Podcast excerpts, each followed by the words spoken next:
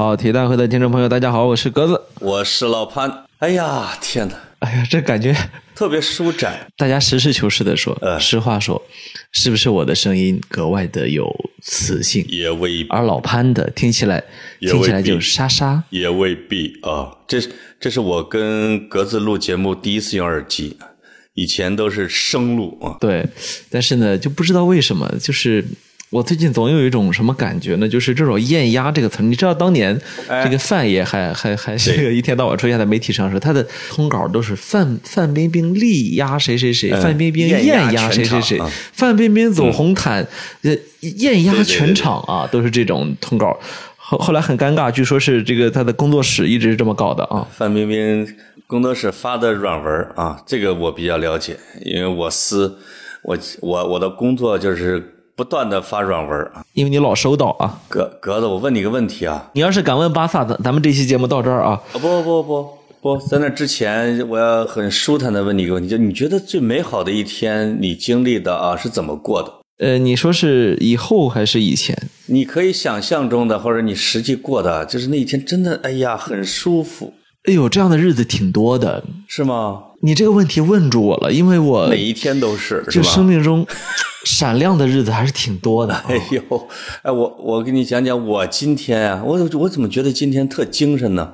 今天是星期日啊，因为我们俩录节目是星期日，是是是，我是在十点半还是十一点的时候，我觉得有点困，哦，哎，于是我就钻进了被窝，睡到了三点。哎，这个三点之后，我爬起来喊上了江南姐姐，哎，这个去了东郊的叫湿地公园，哎呦，那有几十个湖哎，几十个湖小湖。小小沼泽地、湿地啊，有鹭鸟啊那种的。到了六点多钟，我们俩就开车回来，到了河南烩面馆，哎，一人搞了一碗烩面，吃了个烧饼，哎呦，哎，现在回来泡好茶，咱俩录一期节目。录完之后，马上十点钟，埃弗顿对纽卡斯尔。看完这一场，十二点半，阿森纳对曼联。哎呦喂，哎呦哎，你有没有觉得我这一天过得，我就没法再想象还能过得更好？我真没想到一个中年人是如此容易得到满足。哎，难道不是你？这不是很爽的一天吗？呃，爽归爽，爽归爽。哎，我我还是鼓励你的，就是说你今天没有打工，对不对？你是想给我表达这个观点？我今天没干活儿，对，既没有打工啊，今天老板也没来电话，啊也没骂我。我的天哪！你看看啊我的天哪！哎，一个职场秘密就是潘老师也会挨骂。啊，但是我觉得对于格子来说，他的老板这天没给他打电话，可能是他最失落的一天。呃，不是我，因为我亲耳听过格子的老板给他打电话，格子，你看这个事情怎么样啊？格子啊，那这个样子的啊，对对对对，我建议不要这样子的哦哦，好的，啊，哦，你说的是我我那次花钱请那个托是吧？啊，没有，这个打工人都不容易啊。这个其实我完全理解老潘说的这种快乐，就是什么呢？就你心里一点事儿都没有的时候，特别的快乐，你知道吧？就是对我不知道我不知道这个潘老师啊，我有有个事情不知当当请教不当请教啊。哎呀，你说，就这个，就这个人吧，就是自从过了一定的岁数之后啊，我怎么就觉得就是事情啊，它是无穷无尽的。就是我不知道说到你这个年龄啊，你有没有看到这个事情它穷尽的那一天？呃，其实我现在就已经是了，就是我为什么今天没事儿呢？我是感觉到我在我的事业的下坡期，哦哦，就是没有人主动找我了，除非我去找人家。是是是是，就是你你很忙或者你休息不下来的一个标志，就是你在周末的时候也会不断的有人找你，包括饭局、包括工作、包括社会活动等等啊，比如像格子这样的啊，啊是他经常是推活的。我现在是找活的，你知道吧？啊，我都是找饭吃。啊什么你们山东那个什么面点大赛，那都是我主动去的，你知道吗？是是是，我都是主动找饭吃，这样显得我周末比较忙，就是还属于京城饭局里面一个不可或缺的一份子。实际上到哪个饭局都发现人家都喝大了，然后就是我在那，哎呦哥几个再来一个。回荡着你的莺歌燕语啊，是我现在就靠莺歌燕语，这个在在你们这老年老男人圈里了啊。你说这个刚才刚才啊，这个录节目开始之前，我跟老潘我俩说一定要打一个赌，这个赌呢就特别就特别的这个现实啊。就是今天晚上不是曼呃这个阿森纳打曼联嘛？是的，我呢这个跟我呢跟潘总我也就明确的说了，呃，大家请注意，为了因为这个工作安排的原因呢，本期节目是周日录的啊。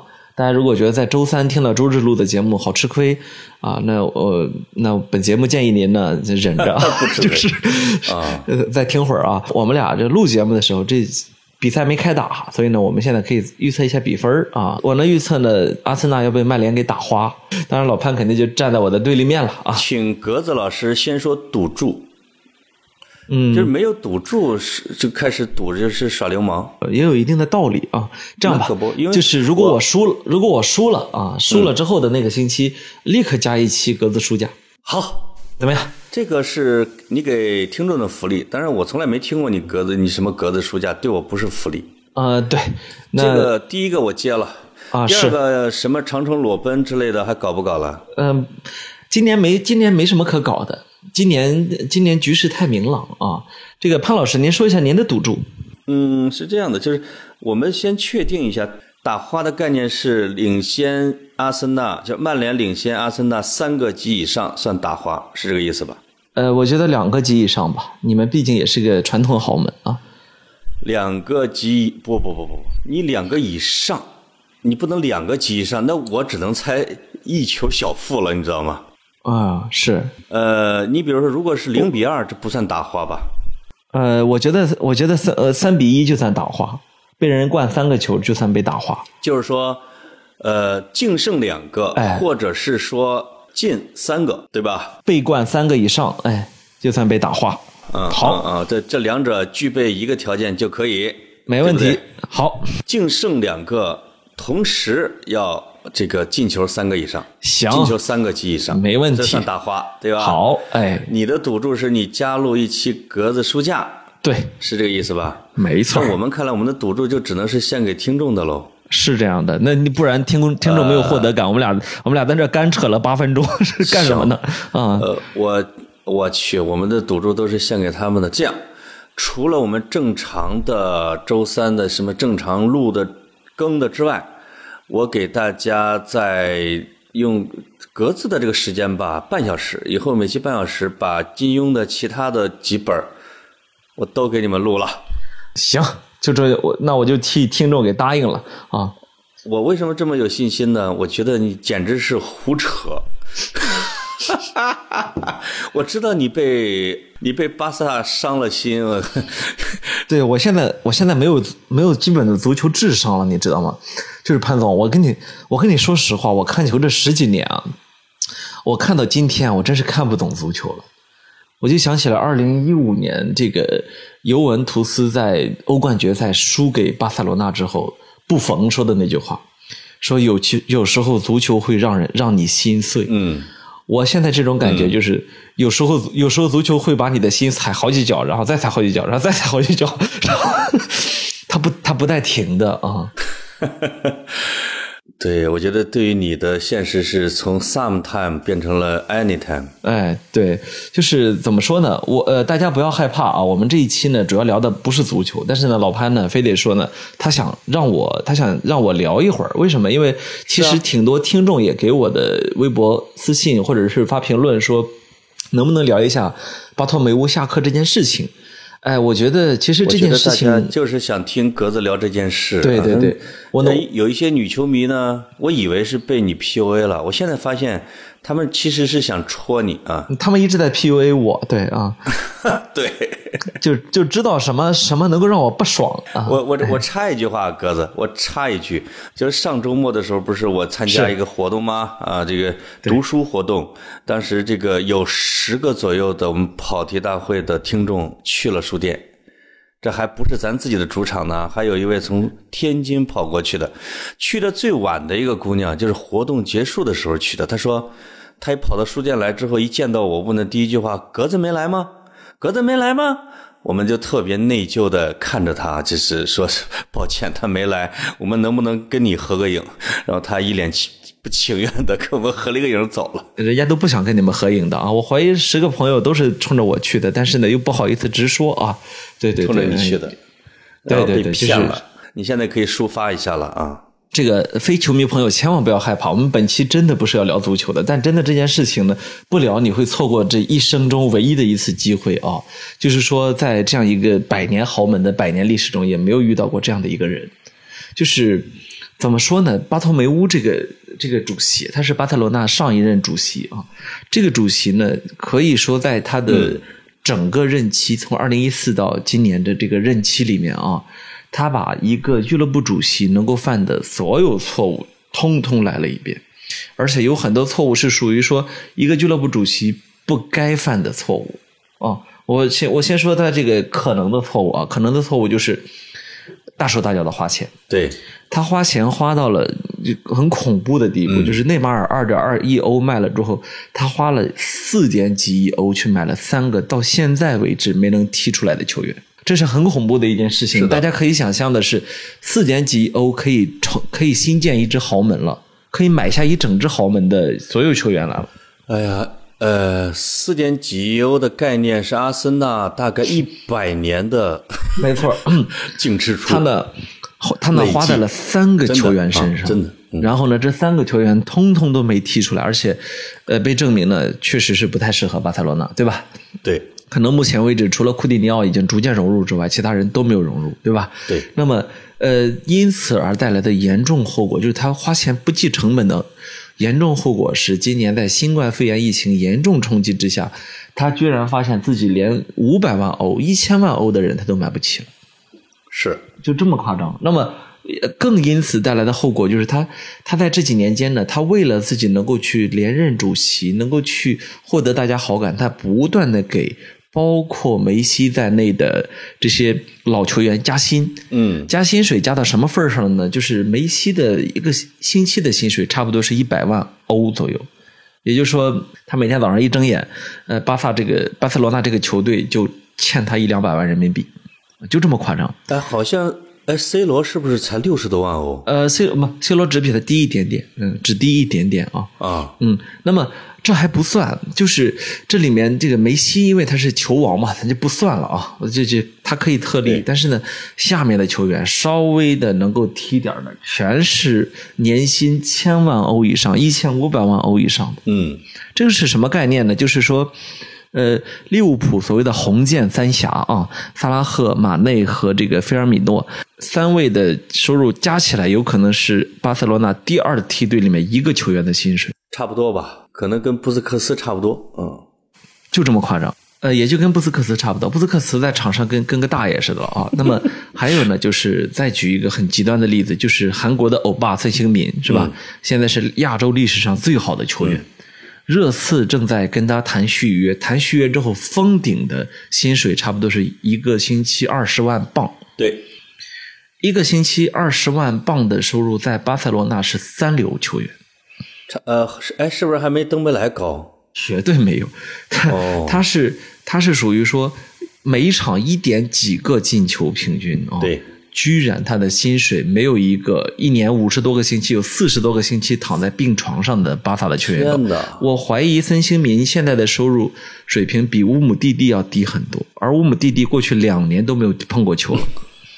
所以这就是巴托梅乌治下的巴塞罗那的实际的薪资水平。那么今年就因为这个薪资水平，他一个人都签不了，一个正经的科曼想要的人都签不了。另外就是。他们几乎突破了工资帽，所以现在他留给巴萨的烂摊子是什么呢？就是大很多人可能没有意识到这个问题，就是假如巴萨这批球员现在不同意减薪水的话，我的意思是说，在一个月之内，他们如果不同意减薪水的话，巴塞罗那俱乐部将破产，就是这么就是这么夸张，就是即将要宣告破产，就是梅西这帮人如果不降薪水，巴萨这个俱乐部会直接的。垮掉啊！这是这就是巴托梅乌他他从财政上对巴塞罗那的一个攻击。第二呢，这个罗塞尔和到到巴托梅乌的这一系呢，他们毁掉了巴塞罗那的一个传承。嗯，这传承是什么呢？我我可以把它称作叫做克鲁伊夫拉玛西亚传统。嗯，就是克鲁伊夫实际上是巴塞罗那的教父级别的人物啊，他是属于说今天巴塞罗那这个所谓的 T T 塔卡。战术的这个一个发明人，对不对？对。那么他的这一套呢，是把巴塞罗那就是养出来的这从小朋友开始培养，一路到到这个到巴塞罗那的成年队伍，对吧？我们知道的什么梅西、哈维、伊涅斯塔、布斯克斯、皮克、罗贝托什么这一套人，全部都是这么上来的。那么这个罗塞尔和巴托梅乌呢，这些人呢，把克鲁伊夫在诺坎普球场外的雕像拆掉，然后把这个拉玛西亚青训营几乎毁掉，所以你会看到、啊克鲁伊夫的雕像应该是没拆吧？拆了，我靠，哎，这个没听说过啊。去掉了他的名誉主席的称号啊对对对，去了称号。啊，对对对，我印象中是拆了啊，大家可以核实一下。所以你会看到过去几年为什么巴塞罗那恐慌性的买人，因为自己根本培养不出人来了。对，以前巴塞罗那是欧洲最好的足球学院拉玛西亚，那么今天呢，他只能够去到处去挖人家的宝，去抢人家的核心球员啊。另外，我理解他这个恐慌性买人啊，跟他取悦于会员也可是不是也有关系？没错，他就是为了人家那手里那张选票嘛。因为内马尔走了之后，如果那个时候举行大选，他铁定要下台。那这个时候他一定要买巨星，是吧？把这些名字拿回来。所以你，所以你看到，其实巴塞罗那真正的传统是我自己培养出符合我足球哲学的人来。对，这才是他的迷人之处嘛。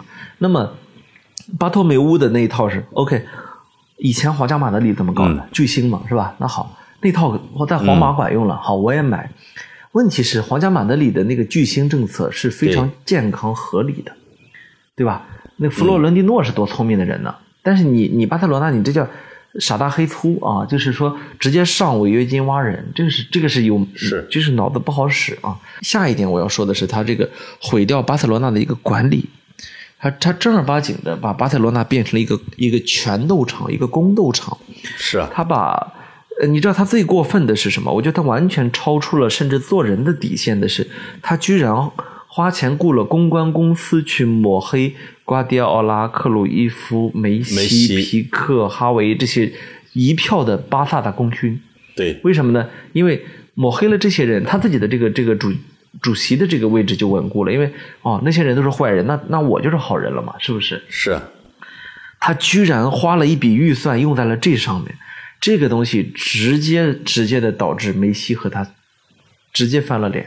我有一个问题呢，就查你现哎，你你总结完了吗？我现在已经两大罪状了啊！啊三大罪状哎没有卖梅西，是不是第三个罪状？啊不不，我已经总结了三大罪状了。但是卖梅西这件事情是这个样子，其实他没卖梅西和他当时卖内内马尔之后的恐慌是一件事情，就是他认为嗯他自己的位子要稳固，他就需要留住俱乐部的图腾。那么当时内马尔被视作未俱乐部未来的图腾，而梅西是俱乐部历史上的图腾，所以这两个图腾他都要死死的抓住。是的，他没抓住内马尔，导致他今年死死的抓住了梅西。但是他今年抓梅西的这个动作是错的。是的，今年如果他卖掉梅西，其实巴塞罗那俱乐部所有的大部分的与钱有关的问题会直接解决掉，他哪怕白送梅西都行。因为曼城已经准备好了一点几亿欧去买梅西了嘛，对人家不会让你白送。而且梅西一年的工资，大家想一想，五千万镑，这省下来多少钱给巴萨？对不起，我们说的是税后啊，所以所以税前税前你可想而知有多高嘛，对不对？你一下子就把就就把巴塞罗那的重建立刻开始了，原地开始，因为你毕竟是个豪门，瘦死的骆驼比马大，是不是是？结果现在是瘦死的骆驼再去挣挣扎一年，那到时候你可真卖不出钱去。明年梅西走了之后，除了不再占用你的公司工资之外，对你一毛钱好处都没有了。没错，所以他就对巴塞罗那毫无历史责任感，就他一点都不担心自己成为巴塞罗那历史上的罪人啊，就身后管他洪水滔天啊，先保住位置，结果位置呢也没保住，所以我到现在还坚信他是个犯罪集团。他他丢人到什么份儿上？他居然让巴塞罗那的会员在西班牙严重的疫情期间为他投出了接近两万张不信任票。投完之后，他居然报警说这里面有两百张是假的。你说这，我真的有时候我不 完全不能理解这个人。我觉得你一个人你怎么会忍心，怎么会舍得去毁掉一个百年俱乐部呢？但他差一点点就做到了。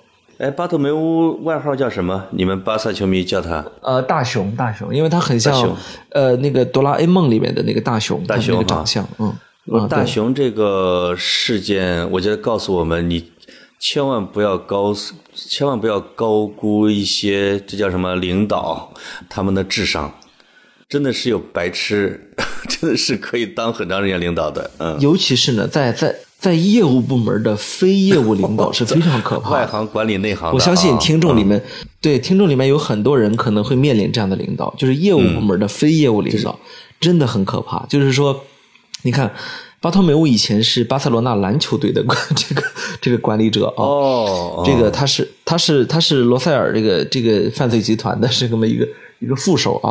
那么罗塞尔当时因为内马尔这个这个转会这个事情进了监狱之后，巴托梅乌这才呃转正了嘛。然后并且呢，因为那一年呢，这个二零一五年巴塞罗那拿到了欧冠，导致呢他获得了会员的大量信任，所以对他就是连任了啊。对那么，那么现在问题就在于说，呃呃，你会你会经常的在巴托梅乌，在这个看巴塞罗那比赛时，你看他并不养神，他并不他并不欣赏足球，他看不懂他并不喜欢看球，他不喜欢足球，他给对他很可能看不懂啊，然后呢，他非得在那里看，那又必须要尽到一个主席的责任，是不是？嗯，呃，我觉得，我觉得一个俱乐部主席能够被一个球员指着嗯鼻子一直骂，这个情况也很罕见啊。这这今年我们真切的看到梅西一直在追着他骂，对对对，而且指着 指着鼻指子嘛，着鼻子嘛确实是指着鼻子嘛。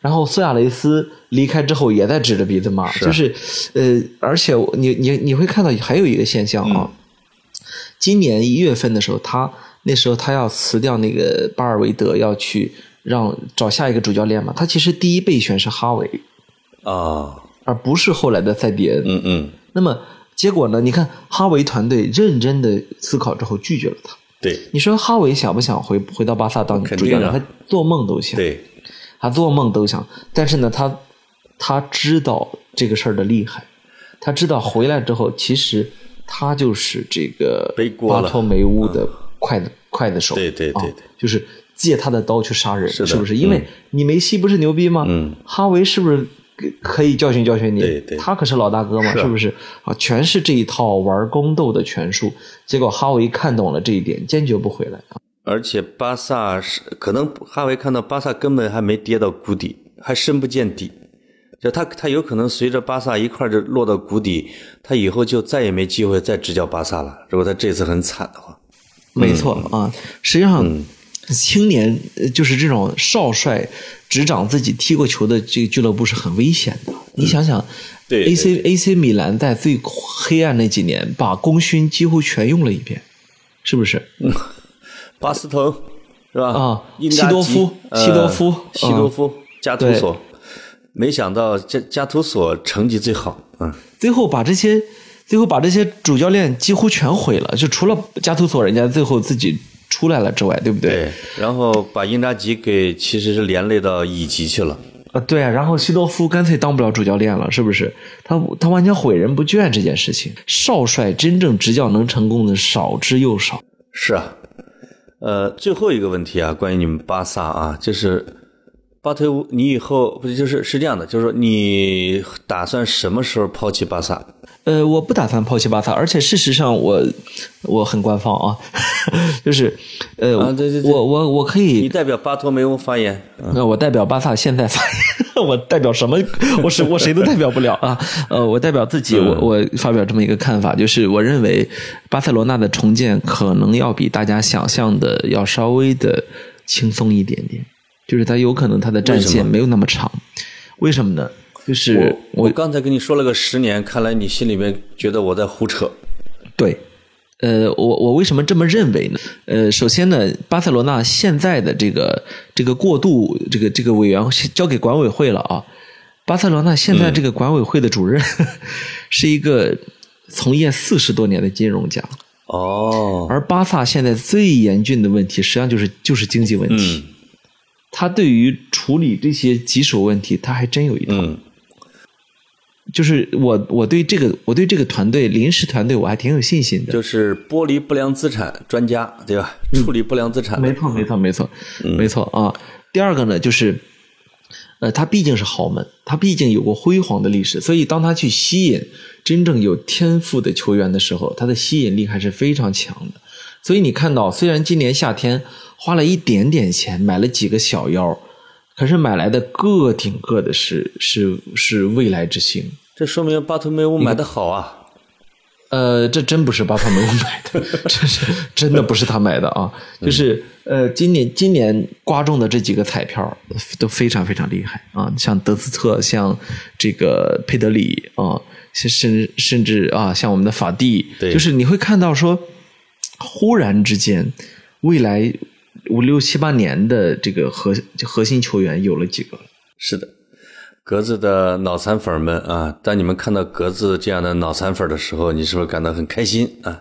啊，谁的脑残粉？这是巴萨的脑残粉啊，哇，对，就是你竟然认为啊，你竟然认为巴萨可能一两年就能谷底翻身，对吧？呃，我我认为现在巴萨现在巴萨最大的不稳定因素其实不在其他地方，而在于梅西，就是梅西会成为巴塞罗那最大的不稳定因素。啊，尽管我是梅西非常非常铁的多年以来的球迷，但是我必须要说，梅西会成为最大的不稳定因素。梅西在上一轮差点把主教练给踢趴下。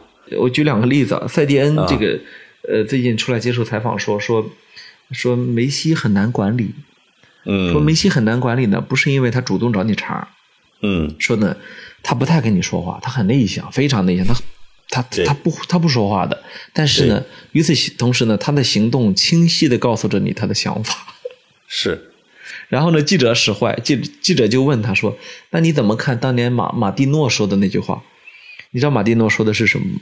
说的什么？马蒂诺是巴萨以前的主教练。马蒂诺说，马蒂诺对梅西说：我知道，您如果想把我踢走，您随时每天都可以给主那个主席打电话，但是呢。”我不希望您每天都让我感受到这一点，那给我证明这一点啊！马蒂诺其实是还是梅西他爹推荐的，嗯，哎，反正对吧？总而言之呢，就是南美人呢的的确确啊，我我最近也重新翻了一遍《百年孤独》，南美人确确实实有着我们不能理解的一整套的世界，对，包括梅西，我看他看了这么多年，他还有我不能够理解的部分。真的是不理解。其实很多欧洲人，你觉得其实还是挺好预测的，但真到南美人那里的时候，你感觉他既在文明世界，他又在另外一个世界。尤其是梅西，就是你会觉得他留了胡子，有家庭，呃，这个接受记者采访，哎，他成熟了，但实际上他可能内心还是个小男孩。就就是他表达就是。那个主教练接受采访的时候描述的啊，他来表达对主教练意见的这种方式，像一个孩子。呃，结果呢，在赛迪恩又赛迪恩又补了一句，我觉得他补的很好啊。他说：“实际上，我看乔丹纪录片的时候也产生了这种感觉。说说伟大运动员好像身上都有一种东西。乔丹的纪录片里边，每次比赛之后就开始骂所有的队友。他是一个外向型。”梅西是内向型，但是乔丹真的是会贬损。对，但是他他在他们身上看到了一样的东西，我觉得也挺有意思。天才嘛，真的是自恋型人格，这种包括马拉多纳，这些都是一样的。他们可能内心深处真的觉得自己完全是对的，而他。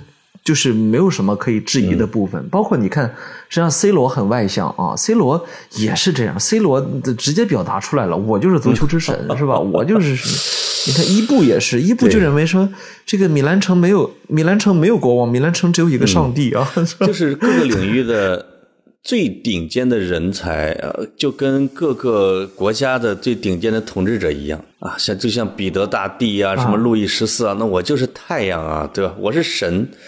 而且发自肺腑的是这么认为的，有可能呢，真得有这种自信，才能发出那样那样级别的。光啊，那种当量的光，是不是？我我只能这么去猜测这个现象。当我们想拥有他这一双脚的时候，我们确实得也得接受这个一个这样的一个脑袋，这样的一个馈赠，对吧？没错，没错啊，所以我所以我所以我我我不试图去理解他们的全部。我我其实我对我喜欢的好多的这种。这种人也好，这种这个明星也好，我都我都不能够去完全的理解他们。但是我觉得，我觉得就是叫什么 kiss la s la，就就这样吧。我觉得你能理解他们，因为我在你身上也看到了这样一种闪光的特质。哎呦呦呦呦，潘老师，我您在这儿等着我呢。呃，这个，那我们其实就这个前面啊，确定了两件事啊，前戏一个赌，这个赌，请大家拭目以待。我觉得格子会输的，因为我就不用解释为什么说不可能输三个以上什么之类的，因为阿森纳现在踢得非常保守，一到人家客场啊，一定是龟缩型的，就是不像切尔西那样在客场跟曼联对打，结果被人捅四刀。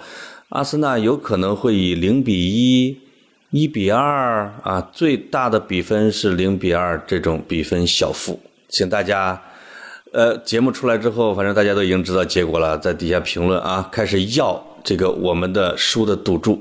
好，那么接下来呢，我们就是今天的正题。呃，咱们俩，咱们俩内卷一下，消耗一下时间啊。对对。实际上，今天聊的这个，今天聊的这个话题呢，老潘一开始都没听说过，我真没听说过，没听说过的，没听说过的原因，我觉得特别的清楚，就是我，我，我没有，我没有去排斥你的意思啊，但是我的意思是说呢。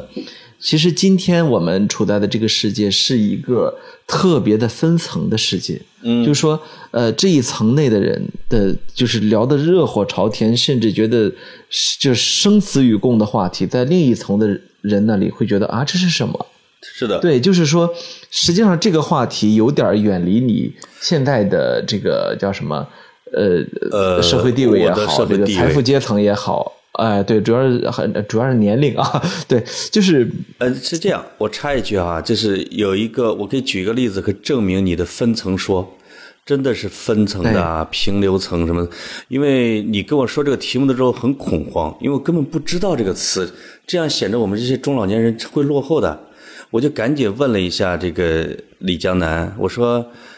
因为这两千后啊，总比你们这个八零后、九零后厉害吧？我说这个内卷是什么？他当时也愣了，他说我没听说过啊。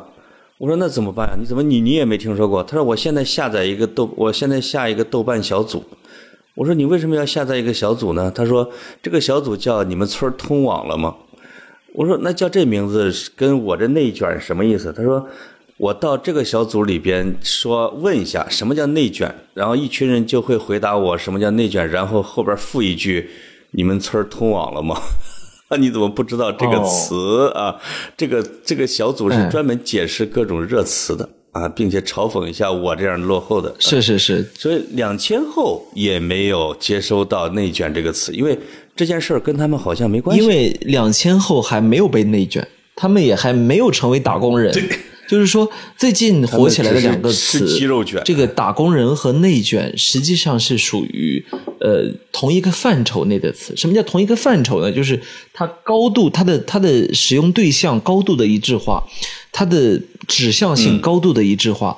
呃，最终呢，实际上他们的这种精神内核是高度的一致化。就是说，实际上正是我们打工人在讨论内卷这个话题。打工人这个名字听着那么古典呢。啊，对，呃，打打工人呢，相相信大家这个随便一一听也就能明白，实际上这是一个很自嘲的词，对不对？就是我我们出来打工嘛，对吧？是打工人。那么这个一开始的时候是什么？说建筑工地啊，说什么？实际上后来大家发现，哦，其实我们每个人都是打工人。实际上，呃，叫什么？呃，我百分之八十的我并不想打工，但是只要我不打工，我百分之百被饿死，是不是？它就是这样一种，它是这样的一种一种东西。那么。实际上，实际上，当你想起这两个词来的时候，我觉得有一点点的心酸，就是在于说，我们其实正在遇到发达社会曾经遇到过的很多很多的问题。就是说，呃，当你去看上世纪九十年代的日剧的时候，这个包括很多的这种跟职场有关的剧的时候，你会在这里面能够看到很多。呃，今天的影子，当然，我们社会所面临的问题又完全不是欧美日层就完，它能够完完全相匹配起来的，因为我们有我们独特的社会现象，对不对？我们有我们有十四亿人口，我们有我们这么庞大的一个国家，我我们又处在今天这样一个信息空前发达的社会里面，实际上我们面对的问题比他们当时的还要复杂很多。那么“内卷”这个“内卷”这个词呢，其实我我们这个人类学爱好者还是挺熟悉这个词的，因为它最早的时候实际上就是一个人类学的词，它就是那个谁克里夫德·格尔茨研究爪哇岛的农业农业经济的时候说的这个词。大家可以去去这么理解，就是说，实际上我们过去我们国家也有那个所谓的小农经济嘛，对不对？对。那么小农经济实际上你你一代又一代，你面对的其实是同一块地，你没有更多的地，对不对？嗯。但是呢，你你又不断的面临的竞争，你最后你怎么办呢？你只能越来越多的投入人力，投入大量的精力。就是你知道，我们的我不知道你有没有这样的记忆，我们小时候在农村，我们实际上看着。这一年又一年的农民投入是越来越大，就是对体力的消耗啊，对于这种人的意志力的消耗越来越狠。那么最终呢，它的产出怎么样呢？我觉得是这样。随着改革开放的进行呢，很多的农村的产出会越来越多。但是呢，当你就守着这块地的时候，实际上你的产出是可预期的多。但是呢，你的投入是一个没有节制的增加。至少在我觉得八十年代末期之前吧，比如说我刚出生的时候，那个麦小麦的亩产啊，其实是一百五十斤。大家想一想，华北平原上一百五十斤的小麦亩产，那是一九七七七八年，就是联产承包责任制之前的。这个亩产应该是从六千年之前，就是在氏族社会的时候，一个亩产就有可能会有百来斤的水平。也就是经过了几千年的时间，在我出生或者在我懂事的时候，我们用的那个犁子，用的那个耙子，其实两千年前已经发明了那个东西了，我们还在用。对，实际上呢，就是说，呃，这个农业的工具啊，农业的耕作方式啊，直到十几年前，它的变化都不是非常的大。当然，这十几年大家看到突飞猛进，是不是？就是包括我，我回家我都会看到，哇，怎么全部都是大机械，是不是？对对对。但是呢，这样的这样的大机械呢，这个解放了农村，解放了农业，就是过去“内卷”这个词是很适合放在农村的。但是问题在于，它解放了农村，解放农业之后，它这个“内卷”这个词来到了城市里面。大家会看到，实际上最早这个词，它在国内它流行起来的时候，它。不是在农村流行的，嗯，它实际上是在是在像清华北大这样的学校流行起来的，是不是？是，它是，就你的他是说这个，对，他是说这大家就是过剩的人口投入到有限资源的争夺之中嘛，是不是？我们在清华的时候，我印象也非常深，读博士的同学们确实是面临着非常大的压力。国内的教职呢，没你别看挺多的，但是具体的每个专业、每个行业其实很少的，而且。那一年招几个人，到底招不招？有时候就是一句话的事情，是不是？所以他们的竞争是非常白热化。是，就是我我发现一个现象，就是大概可能十年以前啊，就是那时候我们本科毕业生比较难的时候，这个为了解决就业问题，但我看政府当时把一部分人呢会去当村官啊，一部分会去呃送军队，他们当时好像搞了改革是什么？就是增加研究生的招生人数。延缓这个本科生的毕业的难题，然后增加博士生的，其实呃，慢慢的这个压力上移了。以前是本科生就业很难，对 对吧？现在到了研究生、博士，因为为什么突然间有了一个更大的压力加入，就是指的疫情的出现。疫情的出现其实导致了，尤其是美国和欧洲的大学的。本来啊，就是在他那博士毕业的我们中国的学生是要留在当地工作的，结果这个疫情的出现，让家庭或者你赶紧回来吧，或者说出现了一些什么样的一个情绪，他们就回来加入到了这个就业大军里边。包括我刚招的一个实习生，就是哥伦比亚大学的心理学研究生，是吧？说来当实习生啊，就是以前你是没法想象的，那都是要抢的。所以，呃，你知道最最被网友们给称道的一幕是清华大学，你知道在清华清华清华因为校园很大嘛，对，所以学生们都要骑自行车。那么，居然有一个学生一边骑自行车，一边在车把上用笔记本电脑跑程序，然后所以就是就是 就是说，这个内卷它内卷它白热化竞争到了这个地步啊，就是说，当你进入清华之后，可能在一般人的认知里面，OK，天之骄子，你的一生衣食无忧了，是不是？并不是的。他进入清华之后，他会发现，对不起，真正残酷的竞争这时候才开始。就是一旦你一旦你这个稍不努力，是吧？你的学分机掉下去，你以后不但说出国，你连保研什么考都没有什么机会。哎，你们清华是不是是不是是不是有点矫情啊？为什么发在一个最容易就业的高校里边去搞这个事？哀叹自己竞争压力太大呢？你可以说这是有点矫情啊，但是我真的亲眼看到我的高中同学考上清华，然后最后被清华给淘汰了，没法留校是吧？最后完全没有办法留校。回到了小地方去，去继续考公务员。你说是清华博士吗？呃呃，本科生。从世俗意义上来说呢，呃，你会认为说，啊，这个孩子怎么会回到家乡呢？是不是？但是呢，对不起，他就只能他只能回去了啊。所以这个这个竞争的它呢是真实存在的。当然，另一方面，你说是不是有必要像这样竞争？我觉得，如果大家都商议好说，OK。这个你你如果有你喜欢的领域，好，你进去做嘛，是不是？对，你有你并不是那么喜欢，你何必要投入那么大的精力跟我硬杠呢？嗯，对不起，不行，我只能跟你硬杠，因为顶层的资源也就那么多。你别看我们资源很多，没想到你们清华也这么难呢。我刚毕业的时候啊，我去我的那个河南日报的时候，当时是有一个清华的、一个北大的、一个人大的。当时你比如这种省级单位是有硬任务的，我们的虽然人数最多的是郑大的、河大的，但是说你今年必须给我招来一个清华的，才显得这个学校呢金光闪闪。而且你比如说像我们濮阳啊或者郑州，它会有一个政策，如果是重点大学毕业的博士，我可以你回来我就给你一个副处级什么什么以上的待遇什么之类的。对，好像慢慢的这种。规则啊，也不一定稀罕了啊，有可能就博士越来越多啊。对对对，当然你们清华的想进你的单位，现在是不是也挺难？呃，实际上，呃，在我记得在我们毕业的时候，有好几位同学去报考了那种中学的老师。我说实话，我当时完全的不能理解。我觉得你读了半天清华，你研究生毕业，你为什么要去一个中学当老师？我当时。呃，这是我的，这是我真实的内心想法。现在看呢，我确实是个非常浅薄的人，我也非常庸俗。我天，我也非常庸俗啊！因为人家那些学校既解决编制，又解决北京户口，还那个什么，动不动有分房子。我就我就发现，哦，其实是我想错了，对不对？不仅是分房子的问题，就是我一个同学跟我是大学同学啊，就是后来发愤图强，人家上了海归啊，去英国读了名牌大学博士，回来以后。想去清华附中这样的学校，结果被拒了。拒的原因，我就是说，哎，你的本科和研究生不是在清华读的。对，虽然你海外读了一个博士啊，但是你不是我们的人。哎，啊，另外一个呢，说你已经超过了三十五岁的博士了，你是老博士。是，现在三十五岁以下的博士一大堆。你就会知道他奶奶的一个中学啊，留洋博士都那么挑了都啊！你知道，在包括在清华北大，其实有一条呃暗含的鄙视链，就是你本科是不是清华北大？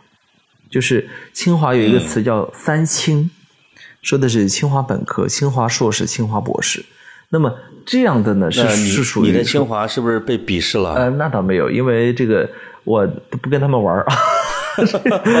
呃，你只跟那些正大、河大、武大毕业的清华生啊，跟他们玩。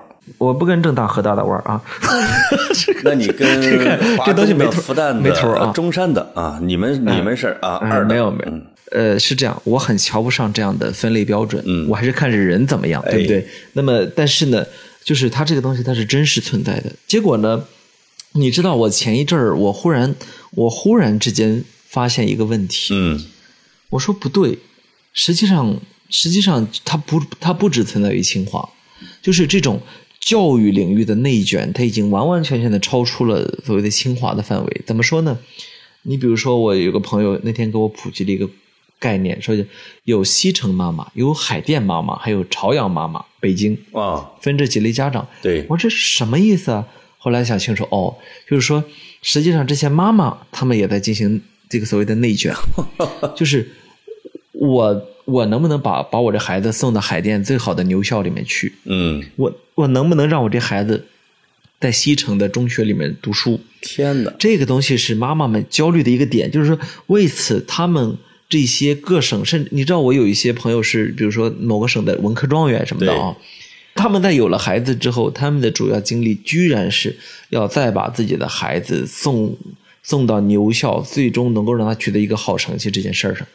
你知道，当我当我听我一个就状元朋友详细的讲完他的计划之后，我心里浮现出一个什么来吗？嗯我心里浮现出当年读者文摘还是哪个上面一个一则故事，说，呃，记者去问陕陕西的一个一个放羊的老头儿，说你你你这放羊干啥呢？说养娃，养娃干啥呢？说养娃长大了以后放羊。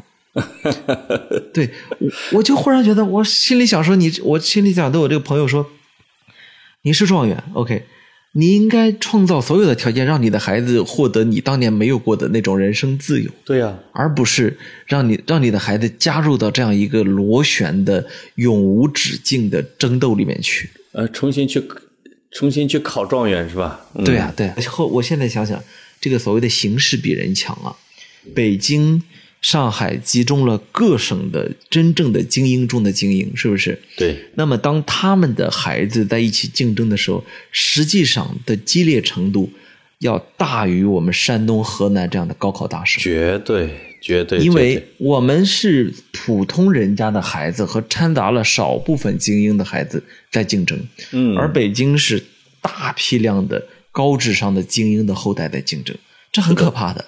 他最终除了内卷之外，他其实一个正常人是没有其他选项的。是的，他们为什么要去买学区房？他们为什么要去找近关系塞进牛校去？他们为什么要去付出那么多的工作之后，明明很累，一晚上都要辅导孩子写作业，还要报那么多的班？他其实你只要加入这场游戏，你就没得选，是不是？我觉得这是一个北京这个城市或者是一些阶层要全方位竞争。我们以前说这些人的比啊或者竞争，往往比的是职位啊、收入啊、车呀、房啊，其实这些只是一个一些小方面。你比的你的学区房的位置，你的孩子上的是哪个幼儿园、小学、中学，什么什么什么什么，这这这些都是你要比较的一个方面。如果你的孩子上小学比别人上的差，比如你没上实验二小，你上了实验二小的一个隔壁，这说明你在北京的人脉资源不行，你没有门子，没有路子啊。就是我以我有一些朋友，他的孩子就上了实验二小。他们很讨厌这个学校，觉得学风不好，但是不得不啊，因为身边的人都在跑各种关系，这个想进这个学校，而哎，而恰好他自己是可以实现的，那就不得已的就加入了这个洪流啊，进入了攀比大军。但是，像格子未来的孩子啊，可能之类的，我觉得应该也不会了啊。我要把他送回村里去啊！村里边已经没学校了。你说的对，村子快消失了。就是我有的朋友，他是从为了孩子搬到海淀去，他是就是你能够听到的全是怨言。嗯，你你明白那个那个感觉吗？就是全是怨言海淀言，方方海面面全是怨言，过中国所有其他区，就是它的激烈程度，包嗯，内耗程度。我我知道，就是包括包括孩子受的教育，在他看来都是充满着槽点的。但是呢，对不起，这场这场游戏为了孩子必须要加入。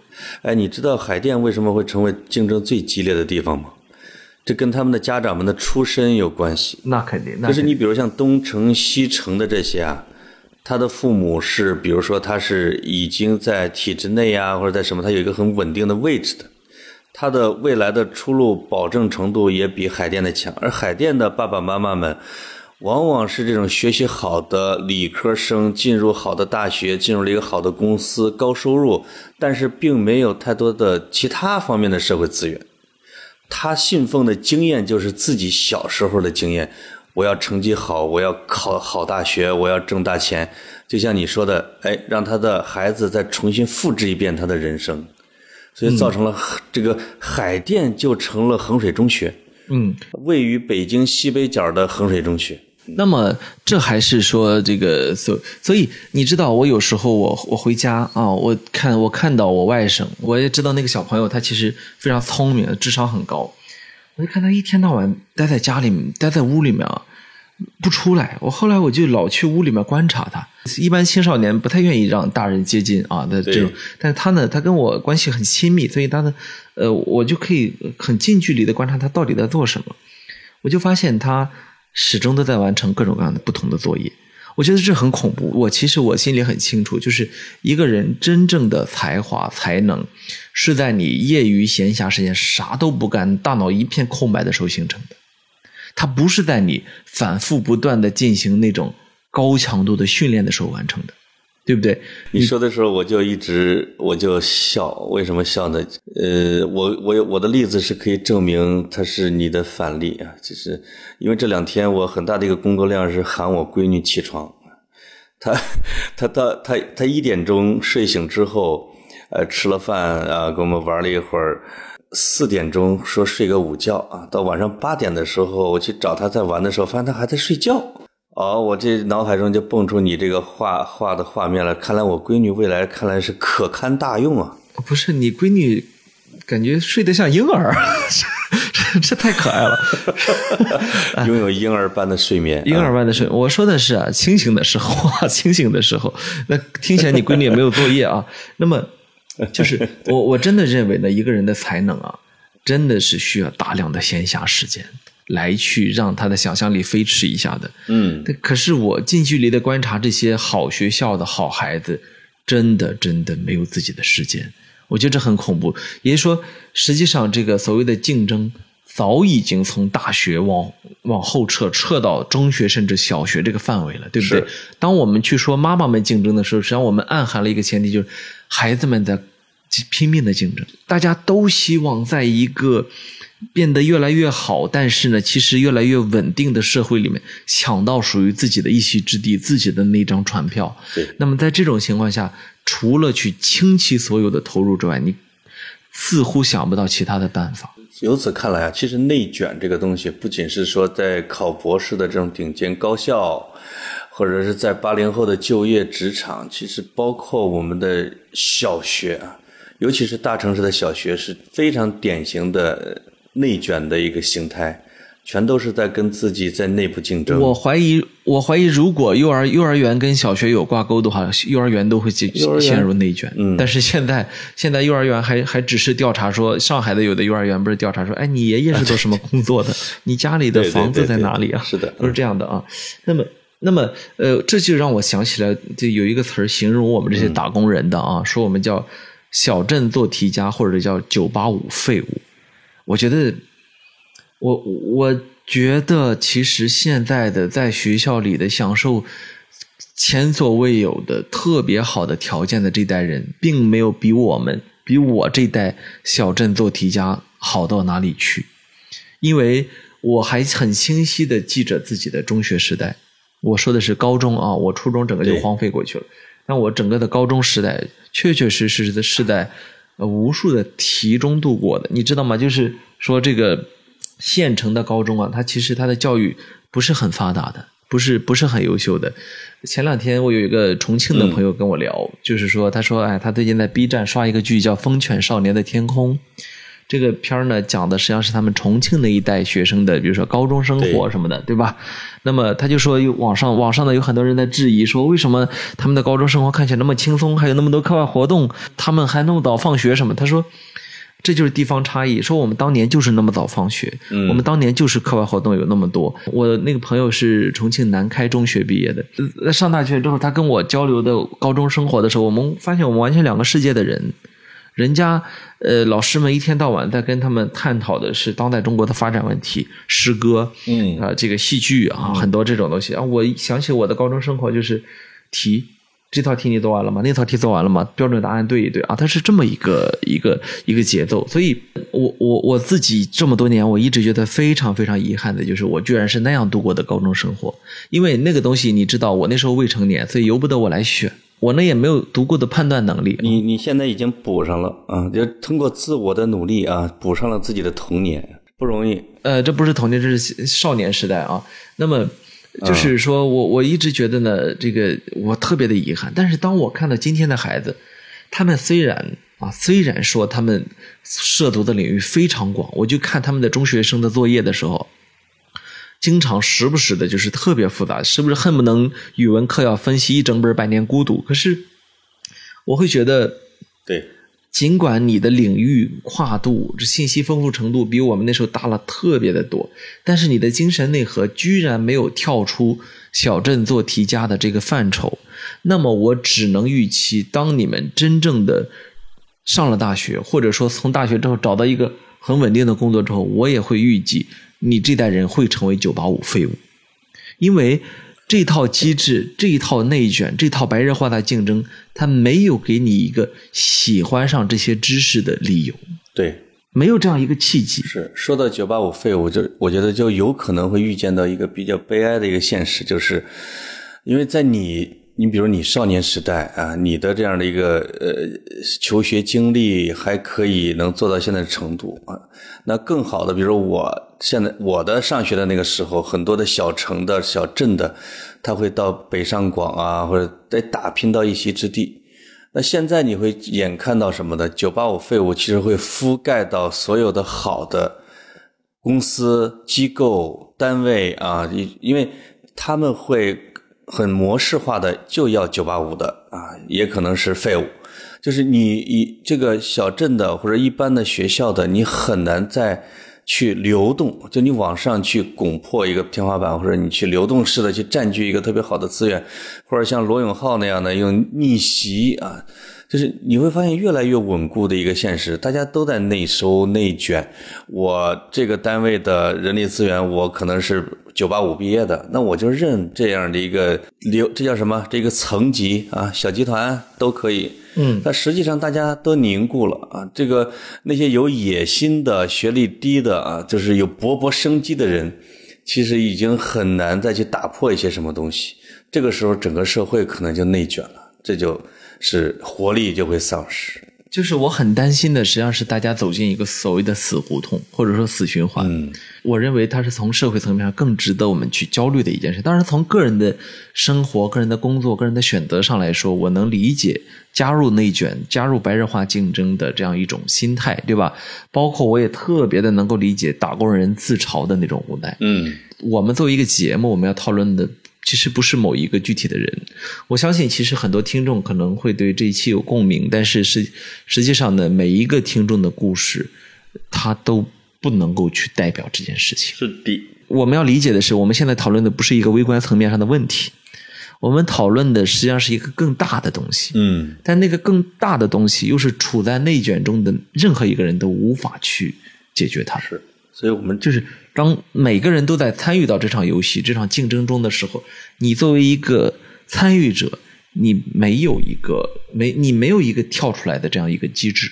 对，如果再把这个范围再扩大一点，就是我们聊的是自身的际遇啊，或者自身的命运，或者自己所在的阶层。但是，当你把“内卷”这个词放大之后，你发现它是一个时代，它是现在的一个国际背景啊，它是一个国家的形态，甚至是一个世界的形态，你就会发现整个世界都在内卷啊。这也有可能才要经历很长的一段时间，或者成为一个固定形态啊。那这个就是大家环球同此凉热啊。我觉得牛津大学的向彪老师他说了一个话，说的很好啊。嗯他是他也是著是人类学家了啊。最近有一本书很出名，是跟一个朋友吴奇他们一起对谈，叫做《把自己作为方法》。那么这个向彪老师他说了，他说他举了一个德国的例子，我觉得他举得很好啊。他说德国实际上是有这这个所谓的学徒工制度的。学徒工是什么呢？你比如说理发吧。那个理发师啊，理发师呢，他是怎么来？他是从学学徒工来的。当他去步入这个技术职业培训的时候，他知道他自己最终的归宿是理发师，对，而不是店长、大区经理、公司副总。他没有这样的一套晋升渠道。他，你既然选择了这个，你这辈子最高的成就就是一个好的理发师。对不对？嗯，那么从媒体来说，我们也是这，也是我们感觉也是很明确，就是好多的这种呃外媒，你比如说他这个人是报道古典音乐的，你会看到他六十了，他白发苍苍，他在他在一线跑古典音乐。那么如果放在我们这个社会，你会感觉到说，哦，那是个 loser，是不是？是的你为什么没有去当当主任？你为什么没有去当副总编？但为什么没有当执行主编？是不是？你怎么还在报道古典音乐啊？所以，呃，你知道，就是一个记者做到了十年以上的时候，他他会发现自己是有德高望重之感，就是。不知为何，居然有德高望重之感啊！你像潘老师这种是吧？呃，离开新闻业都好几年了啊，还有一种德高望重之感。那可不，实际上你在美国，你在呃日本，你如果你比如说你就是报道足球的，你这会儿还嫩着呢，是不是？是啊你这会儿还是要一天到晚五大联赛跑来跑去的呢，是不是？你你没有你你没有什么其他选项，别人不会说老潘你来当体育部主任，没没人会动这个意的，是不是？我也不是说哪一种更那个，我只是说呢，实际上也许我们我们从社会层面，我们需要调试一下价值观，我们真的需要各行各业各领域有专业人才的，嗯，我们真的需要有有有人很专业的去处理一些问题，是不是？我们需要有人去懂这个业务，而不是说一定是要做一个管理者才是我最终的一个归宿，是吧？所以最近这个张文宏，他也他也表达类似的观点，是吧？他就始终说说我就是华山医院感染科的一个人，对，是吧？呃，这个这么多年我们科室很边缘，但是呢，做这个事儿做的还挺好的，是吧？我们这个感染科全国第一啊！哎，我就去很喜很喜欢这样的专业人士这样的发言。这个我就是有一种什么感觉呢？就是也许我们需要提供这样的机制，让更多的专业人士，让更多的人在自己的专业里面，他是有有所获得的，他是有所成就的，是吧？这这一份工作可以让他感觉到安心，是不是？我我觉得这是我们大家需要逐步逐步的一个共识。当然，我这个想法其实也很幼稚啊。好，格子总结的特别好啊，虽然我没太听懂啊，它跟内卷的关系，但我觉得总结的很棒。啊，是，反正不管说什么都得说很棒，要不然的话就就很尬啊。